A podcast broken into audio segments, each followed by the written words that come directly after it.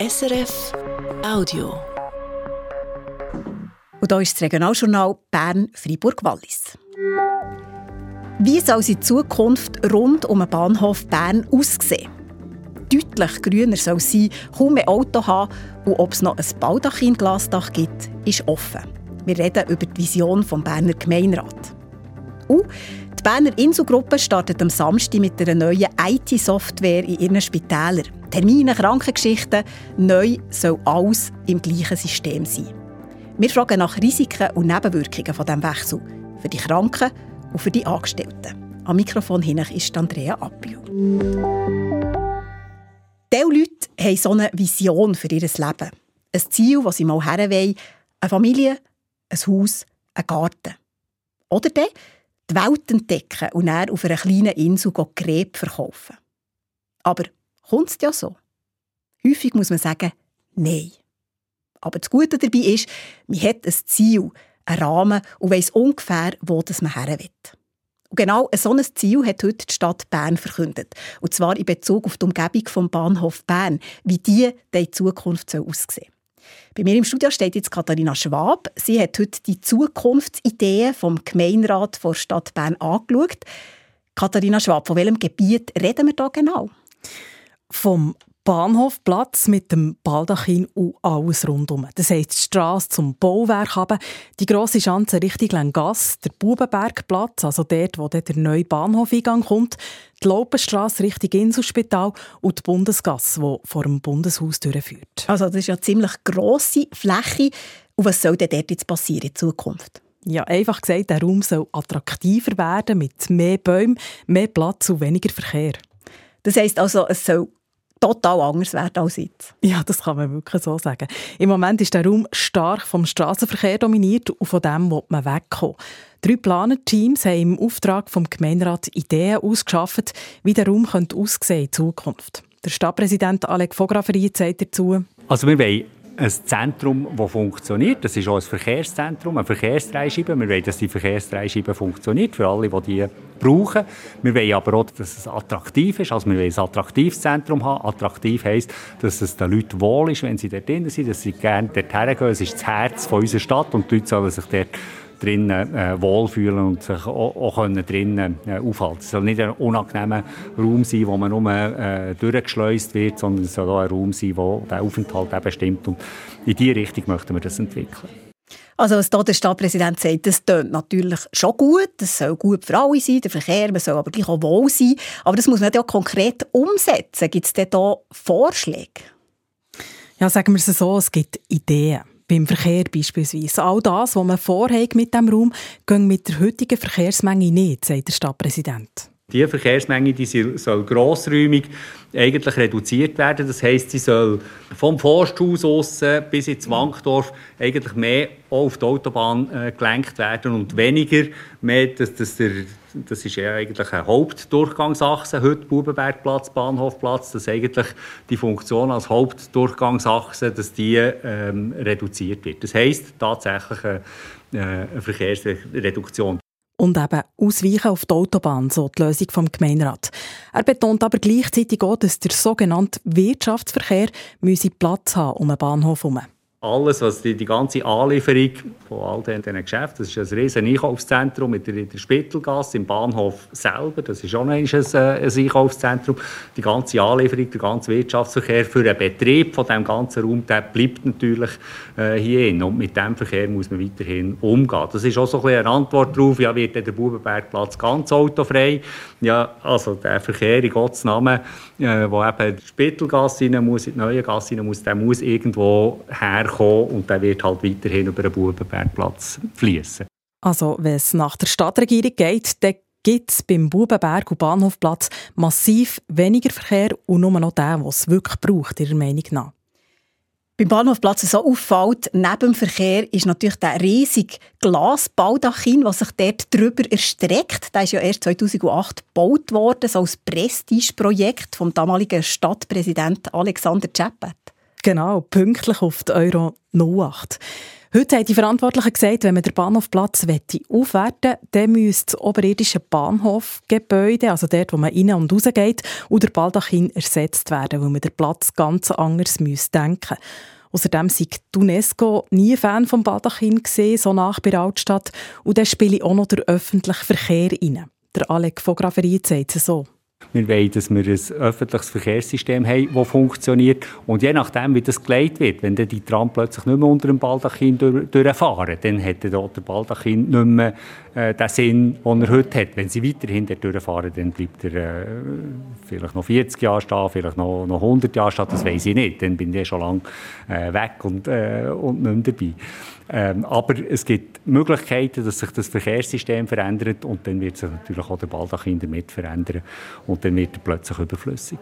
Mit den Tram, die nicht mehr unter dem Baldachin durchfahren, damit spricht er die zweite Tramachse an, weil der Gemeinderat will ja, dass die zweite Tramachse beim Bundeshaus durchgeht und nicht beim Bahnhofplatz.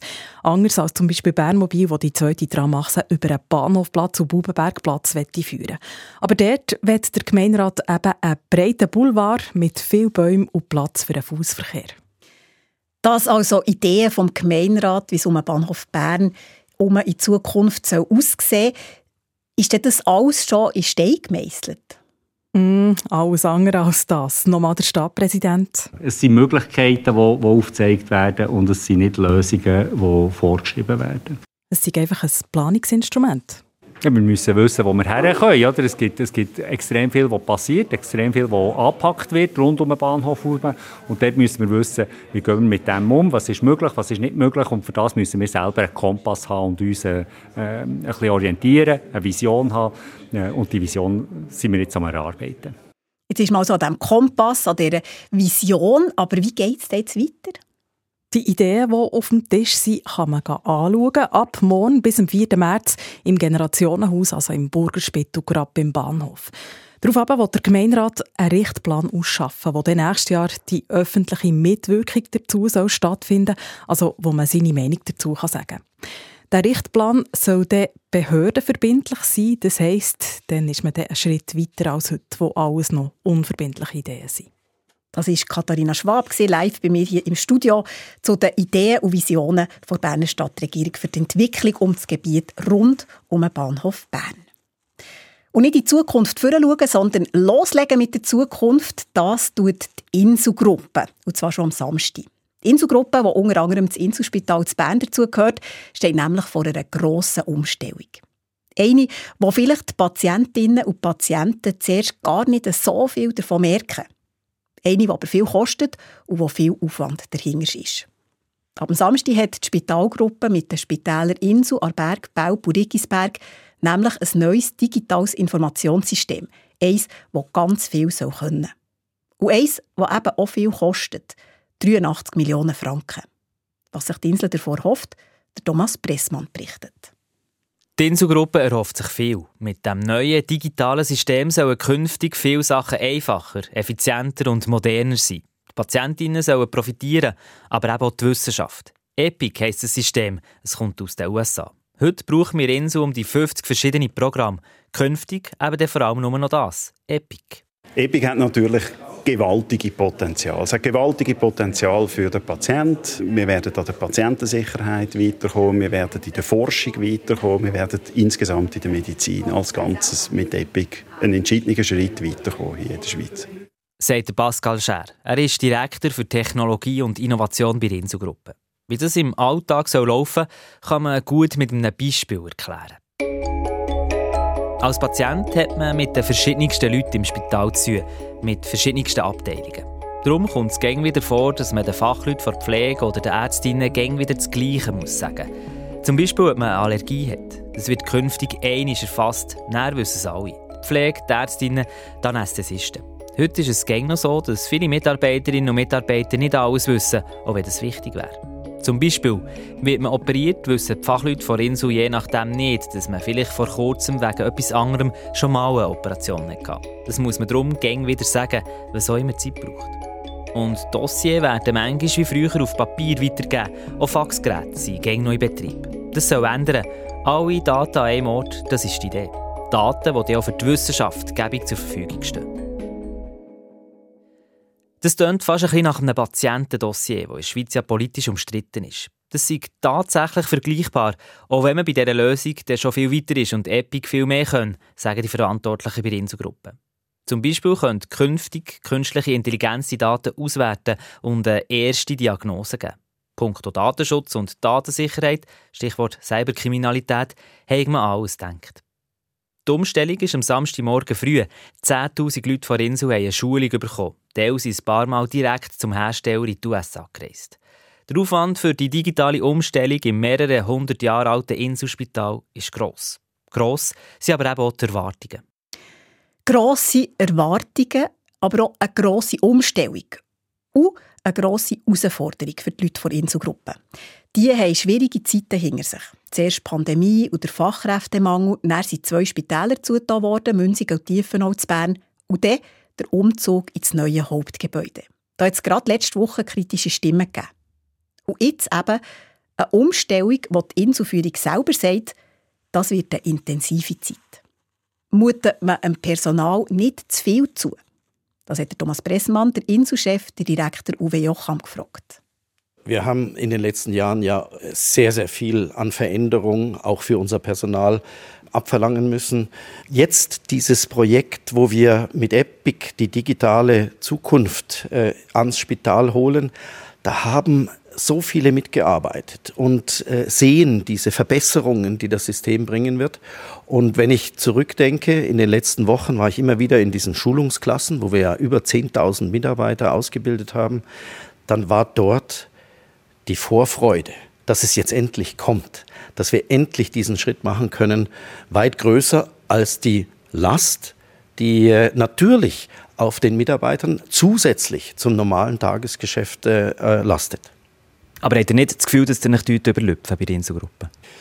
Nein, wir, wir haben hier ja eine, eine Reihe äh, äh, von Projekten, die haben wir ganz langfristig aufgegleist. Das Gute ist, dass wir unseren Zeitplan einhalten können. Wir, wir verzögern es nicht. Es ist genau auf den Termin, wie wir es schon vor vier Jahren bei der Vertragsunterzeichnung festgelegt haben. Und deswegen ist auch jetzt das Einführen zum richtigen Zeitpunkt die Mitarbeitenden sind vorbereitet, die Institution ist vorbereitet und wir freuen uns darauf und es wird die Versorgung für die Zukunft sicherstellen. Aber jetzt haben wir ja gerade letzte Woche gehört, dass, dass es auch Mitarbeiterinnen und Mitarbeiter gibt, die zum Beispiel mit dem Neubau nicht so zufrieden sind, dass es da mit dem Zügeln schwierig war. Bei euch klingt jetzt alles positiv. Gibt es nicht auch Sachen, wo ihr sagt, ja, es ist schon eine, eine rechte Hauruck-Übung, die wir da machen müssen, wo ihr auch sagt, ja, da kommen wir an unsere Grenzen? Schauen Sie, also äh, Veränderung ist für alle eine Herausforderung. Und wenn ich anschaue, äh, Sie haben das äh, Beispiel vom Anna-Seiler-Haus genannt, die große Mehrzahl ist sehr froh, dass sie in dieser neuen Infrastruktur arbeiten dürfen. Natürlich gibt es Einzelne, äh, äh, die dort nicht mit jedem Detail zufrieden sind oder wo sich auch Prozesse verändern und wo man sich erst äh, entsprechend auch einrichten muss. Das wird auch mit dem Epic geschehen. Es wird nicht vom ersten Tag alle glücklich machen. Aber es wird in Fleisch und Blut übergehen und wir sind überzeugt, dass diese großen, dramatischen Veränderungen für die Mitarbeiterinnen und Mitarbeiter in der Pflege, in der Ärzteschaft, aber auch in den peripheren Bereichen, auch Hotellerie, Reinigung, auch die sind Nutznießer von diesem neuen System, dass die sich äh, auswirken werden und damit auch für unsere Patientinnen und Patienten eine klare Verbesserung bringen werden, sobald das wirklich dann auch beherrscht wird und wir all diese Module wirklich perfekt auch nutzen können. Aber ihr sagt, das ist eine dramatische Veränderung und die Veränderung die ist am Samstagmorgen früh, dann wird das neue System eingeführt, wo, wo es ja schlussendlich auch um Patientensicherheit geht, es geht um Leben und Tod. Wird das alles funktionieren? Verhebt das? Ist das noch sicher? Das wird verheben, ja. Wir haben natürlich uns extrem darauf vorbereitet. Nicht nur die Schulung der Mitarbeitenden. Wir haben zum Beispiel den gesamten Cutover, das heißt, wo man von den alten Systemen in die neuen Systeme wechselt, schon zweimal geübt voll durchtrainieren können.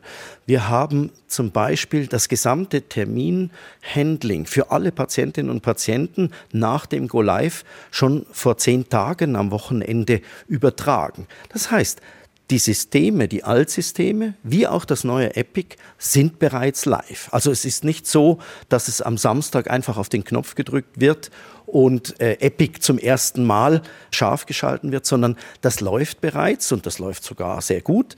Und insofern sind wir sehr zuversichtlich, dass wir diesen Go Live dieses Wochenende und die darauffolgenden Tage gut überstehen werden. Wir haben auch einen riesigen Support, nicht nur von eigenen Mitarbeiterinnen und Mitarbeitern, sondern von vielen Spitälern, die Epic schon äh, nutzen und uns in dieser Anfangsphase unterstützen werden mit ihren Erfahrungen. Das wird gut kommen. Jetzt, wenn wir zurückschauen nochmal, eben viel ist passiert, viel, was äh, recht einschneidend war. Ihr habt Spitäler zugetan, ihr habt eine Pandemie gehabt, ihr habt einen riesigen ökonomischen Druck auch. Ihr habt Mitarbeiterinnen und Mitarbeiter, die zum Teil auch sagen, schwierig für mich, die Stimmung ist nicht super. Jetzt nach all diesen Projekten, all diesen Herausforderungen, tut ihr euch jetzt wieder mehr einfach um das normale Geschäft kümmern oder geht es genauso weiter? Nein, ich hoffe schon, dass wir jetzt auch mal eine Phase erreichen, wo wir ein bisschen durchschnaufen können. Äh, also dir oder? Das, der gesamte Betrieb, der gesamte Betrieb. Schauen Sie, die Pandemie, die hat sich keiner gewünscht.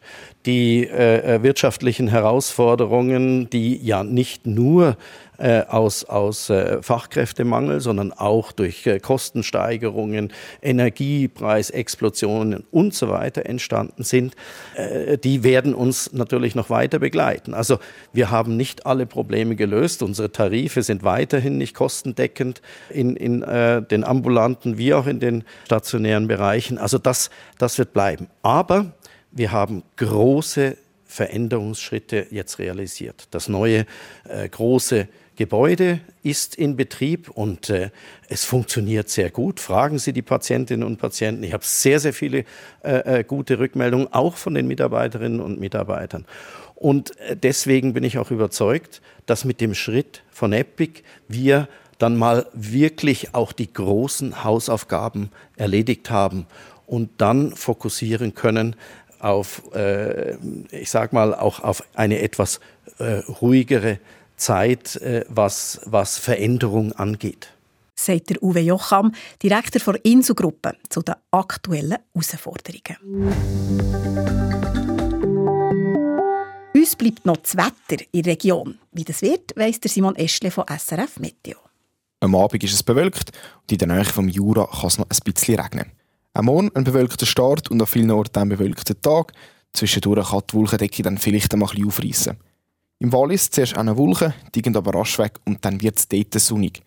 Ausnahme, so Saas und Mattertal, dort bleibt es bewölkt, es kommt doch immer noch Regen oder Schnee runter und bis um morgen kommen dort noch gute Mengen Niederschlag zusammen.